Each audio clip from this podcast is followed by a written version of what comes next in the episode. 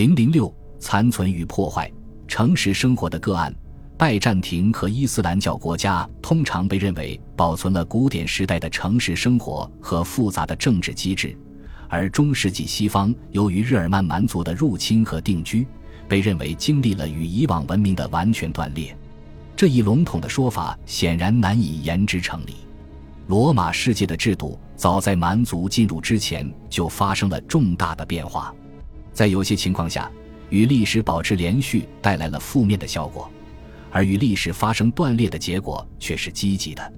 譬如说，在地中海的大部分地区，精英军事集团的掌控日益加强，不仅造就了更为有效的对外防御体制，也削弱了传统的贵族文官制度。后者在许多方面已经显得僵化和缺乏活力。促成变化的很多因素是人力无法控制的，譬如在五百四十二年的大爆发以后，继续在各地至少蔓延二百年的瘟疫。又譬如，在四世纪和八世纪之间破坏农业生产的恶劣气候，当时的人们急切地把自己与他们所崇尚的过去联系起来。东哥特人试图为他们自己创造出一段经典历史，把亚马孙女战士描绘成哥特妇女，而历史学家拉维纳的阿涅卢斯很坦然地把查理曼的国家称为罗马帝国。考察与过去连续和断裂的程度固然重要。更重要的是，评估留存下来的旧制度有多大影响，各种新的力量对社会有多大的冲击。考察历史传统的复杂性，可以很好的透过考察一个关键制度来体会，而这个制度几乎可以等于古代文明城市。在一般人的印象中，拜占庭是一座标志着政治和社会恒定不变的纪念碑，而实际情况在许多方面恰恰是相反的。以君士坦丁堡为中心的这个帝国之所以能够生存下来，部分是因为拜占庭人自信地把自己的国家看作罗马世界的代表，上帝之国在人世间投射的影像。不过，在成功应对一场又一场的危机的时候，帝国在制度上和财政上依赖的资源却来自他自我更新的能力。就行政体制里面最实用的因素被保留了下来，而那些昂贵的传统习惯则被抛弃了。譬如在君士坦丁堡发放免费粮食的制度，帝国鼓励斯拉夫人和其他民族在境内定居，以此补充受到消耗的人力资源。僵化的贵族文官制度被按照能力任用官员的制度取代，出身微贱的有才干的军人得到重用。为了鼓励臣民对国家的忠诚，一些具有平民主义色彩的象征物和信念得到推广。大地产被自由的农村公社取代，农民的地位因此得到提高。外敌入侵，人口减少，权力转入地方军事长官之手，这些现象导致社会结构的简单化以及罗马传统的中断，但是却促成了一台灵敏且有效率的军事机器的产生。在拜占庭所经历的演变中，最引人注目的方面是它的城市。尽管拜占庭城市遭遇了经济上的衰退，其自治权力也被削弱，但是他们在五世纪和六世纪依然构成东部帝国的政治和社会基础，并且维持着活跃的市政生活。正如公共建筑的大量建造以及竞技活动中臭名昭著的派别斗争所反映的那样。不过，由于波斯人和阿拉伯人的侵略，安纳托利亚高原的城市不是被遗弃。就是变成了堡垒化的村镇，安纳托利亚西海岸比较繁荣和安全的城市也经历了灾难性的衰退，在以弗所，港口淤积，公共澡堂被废弃，这座曾经繁华的城市变成了一座内陆的设防小居民点。在萨迪斯，传统城市生活的消失可以从七世纪建造的一条道路上看出来，因为这条道路穿越的正是从前的市政建筑的废墟。在巴尔干地区，城市生活的凋敝更加严重，许多城市在阿瓦尔人和斯拉夫人的入侵中完全消失了。在剩下的城市里，譬如雅典和科林斯，居民退缩到修筑有堡垒的城市中心高地上。考古发掘中出现的铜币证实了各地的商业活动也在急剧的衰落。给人留下深刻印象的不仅是城市生活本身的衰落。还有人们城市意识的丧失以及城市角色的转换。城市不再具有早些时候作为经济和居住中心的意义，在军事和行政功能之外几乎没有其他作用。意味深长的是，九世纪后期，当帝国在一定程度上恢复繁荣和稳定的时候，绝大多数衰落的城市并没有出现复兴的征兆。君士坦丁堡当然还维持着大规模的城市生活，规模稍小的塞萨洛尼基情况也是一样。不过，即使在首都，人口的减少也是明显的。所以，六百二十六年，瓦林斯没有能够修复引水渠。而君士坦丁五世则试图增加城市的居民人数。到十世纪，君士坦丁堡再度成为一座辉煌的城市，有着七十万居民。但是它始终是例外的，具有寄生性质的都市。它的居民主要为宫廷和政府提供物品和服务，它的贸易和工业由帝国官员严密控制，被迫把满足国家的需求当做自己首要的任务。一位阿拉伯地理学家曾经评论道：“九世纪的安纳托利亚只有五个像样的城市，这没有什么值得惊讶的。在同一时期的阿拉伯世界，情况完全不同。在阿拉伯人征服的地区，城市在稳步的向前发展。繁荣的大城市不仅分布在黎凡特和美索不达米亚，包括开罗、大马士革和巴格达。”也出现在罗马城市一度衰落的西方，那里的菲斯、凯鲁万、科尔多瓦和帕勒莫变成了著名的城市。这些城市复兴的原因包括那里存在广阔的共同市场，黄金再度由非洲和东方流入，商人获得重要的社会地位，以及城市精英拥有一定程度的自治权。在地中海地区西部。政治动乱以及贸易量和货币流通量的大大缩减，使得城市生活遭遇了明显的衰退。不过，比起高卢北部和不列颠，这里城市的衰退不是那么明显。城市的外部特征，譬如罗马时期的城墙、引水渠以及其他建筑物，无疑有相当程度的保留。这通常是当地主教努力的结果。罗马的万神殿等神庙被改造成了教堂，在卢卡。巴塞罗那以及其他地区，罗马时期的街区规划被沿用下来。有时候，原来并非为公众使用的大建筑物成为中世纪早期城镇的核心。譬如戴克里先在斯普利特的巨大宫殿，在斯拉夫人来袭的时候，就成了附近萨隆纳居民的避难所。城市发展的连续性在各地的情况是不一样的。在意大利北部，除了少数几个例外。其他所有的罗马城市都被保留下来了，而在南部，到伦巴德人入侵时，大部分城镇已经不再被记载为主教驻扎地，那里只有沿海的一些地方还继续维持着都市生活，其生命力所依靠的是拜占庭的商业活动和拜占庭海军的保护。特定的外部入侵可能是一个城市衰落的因素之一，阿奎莱亚的情况几乎就是如此。不过，长时段的因素通常更加重要，譬如港口的淤积、贸易通道的变更以及安全环境的整体恶化。通常，向一些特定区域进行移民开拓的必要性依然存在。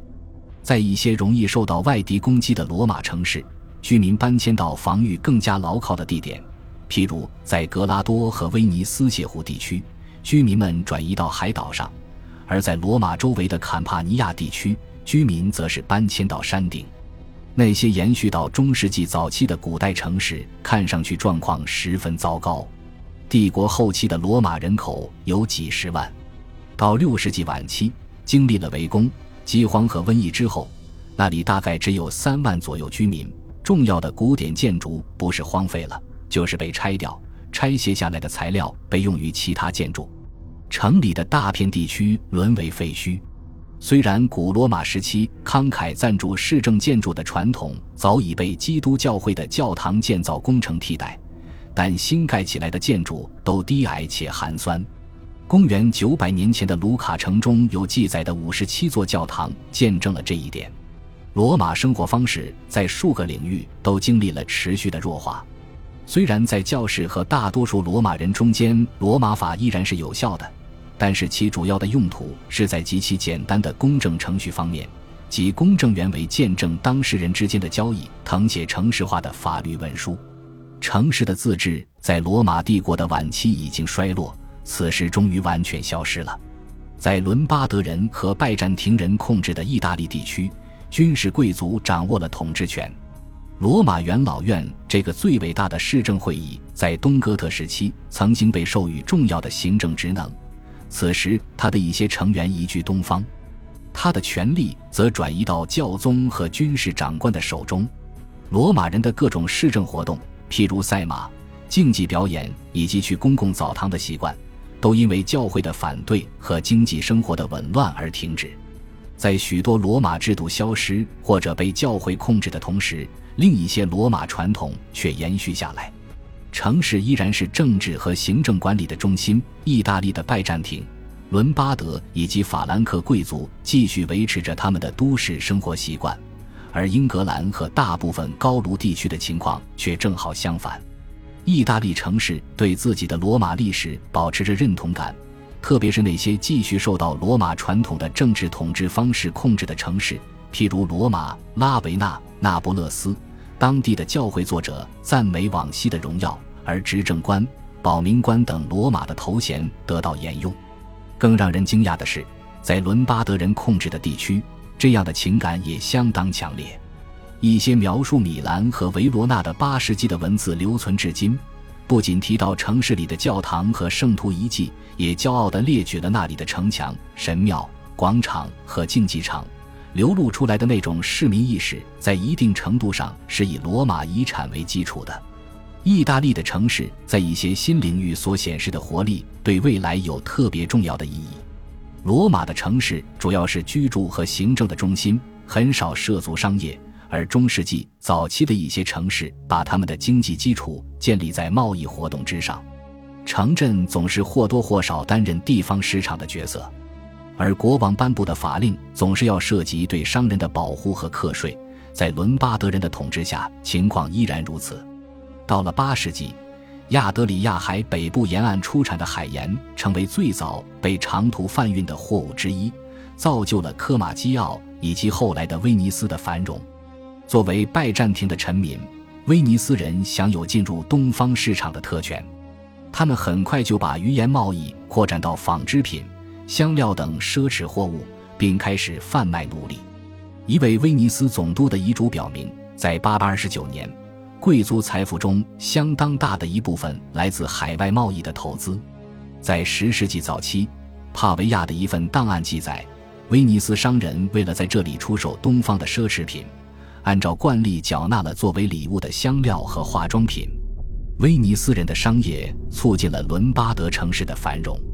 这些城市为威尼斯提供了食物和布料，又把从那里进口的商品贩运到欧洲北部。在九世纪晚期，意大利南部也存在着类似的奢侈品贸易。一部圣徒传记提到，威尼斯商人赞美了这位圣徒在罗马购买的一件拜占庭斗篷。这类物品被看作高贵身份的标志，有很大的需求量。他们的交易刺激了整个经济的活跃。南方的长途贩运中心主要是加埃塔、阿马尔菲和那不勒斯，他们都臣属于拜占庭，又与阿拉伯人有着兴旺的贸易关系。米兰和克雷莫纳这样的内地城市在九世纪也有了他们自己的富裕商人，不过这些商人在城市里是次要的群体。他们往往使用自己的财富购买土地，或者与贵族家庭建立婚姻关系。后来出现的比萨和热那亚那种巨型商业中心，在此时还只不过是村庄。东部帝国的商人认为，他们的利益和野心可以在首都的繁华生活中得到满足。与之不同的是，意大利的商人培养出对自己家乡城市的强烈自豪感，并在对本地主保圣人的礼拜中表达这一自豪感。甚至不惜因为这一自豪感发动对国王官吏的反叛。城市由可敬人士组成的法庭，教堂门前的集会主要是讨论市场的安排和其他公共事务。这些机构都没有完好的档案留存下来。体现这一市民爱国主义情绪的一个例子是摩德纳。该城市位于拜占庭人和伦巴德人控制地区之间，并曾经因此被废弃。教士对当地的主保圣人，殉教者吉米尼亚诺的崇拜帮助摩德纳生存下来。与大多数意大利北部城市一样，摩德纳的主教逐渐成为日常行政管理的负责人。所以在九世纪八十年代，主教勒多因重建了城墙，甚至在一座小教堂里面镌刻了一首诗歌，号召市民们像罗马和特洛伊的英雄们那样守卫城市。早些时候的主教的确为地方利益呼吁，表达市民们的情感。然而到了十世纪，主教在市民眼里成为外人和国王代理人，不再受到欢迎。主教手下的教士会议有着重要的影响力。不仅参与各种意见的谋划，也致力于保护他们所在城市的传统。这种经济和文化的活力，在拜占庭内地的城市是完全看不到的。而在意大利，也要到十一世纪，当城市的政治意识觉醒的时候，才充分的展现出来。在这个时期，西方基督教世界的大部分其他地区，我们看不到这种水平的经济活动、行业多样性和地方自豪感。达尔马提亚的城市是一个例外，他们与意大利亚德里亚海沿岸地区有经济往来，也得益于名义上与拜占庭的臣服关系。这里不仅有活跃的经济和宗教生活，各城市的市民也在斯拉夫人频繁的骚扰下萌生了强烈的爱国意识。在信奉基督教的西班牙北部地区，经济生活比较落后，城镇主要的功能是充当军事堡垒。不过，即使在这些欠发达地区，人们也普遍在法律活动中使用书面文件，这与欧洲北方的情况完全不同，并且西哥特颁布的各部法典在这里长期有效。在法国南部，马赛这类原先繁荣的沿海城市还维持着一定程度的商贸活动，在法律活动等领域沿用着某些古罗马传统，但是我们拥有的有限证据表明。这些城市在八世纪和九世纪的发展，因为内部的长期动乱和阿拉伯人不断的袭扰而受到阻碍。也就是说，在地中海沿岸，没有任何地区完全丢失了城市的传统。尽管遭受外敌的入侵，除了在边疆容易遭受攻击的地带，城市生活所需要的基本的稳定环境很快就建立起来。有些城市开始扮演商业中心这个新的角色。甚至在经济生活继续停滞的那些地区，城市固有的价值观念和传统也持久存在，并造就了后来能够有力回应新机遇的一种社会氛围。恭喜你又听完三集，欢迎点赞、留言、关注主播，主页有更多精彩内容。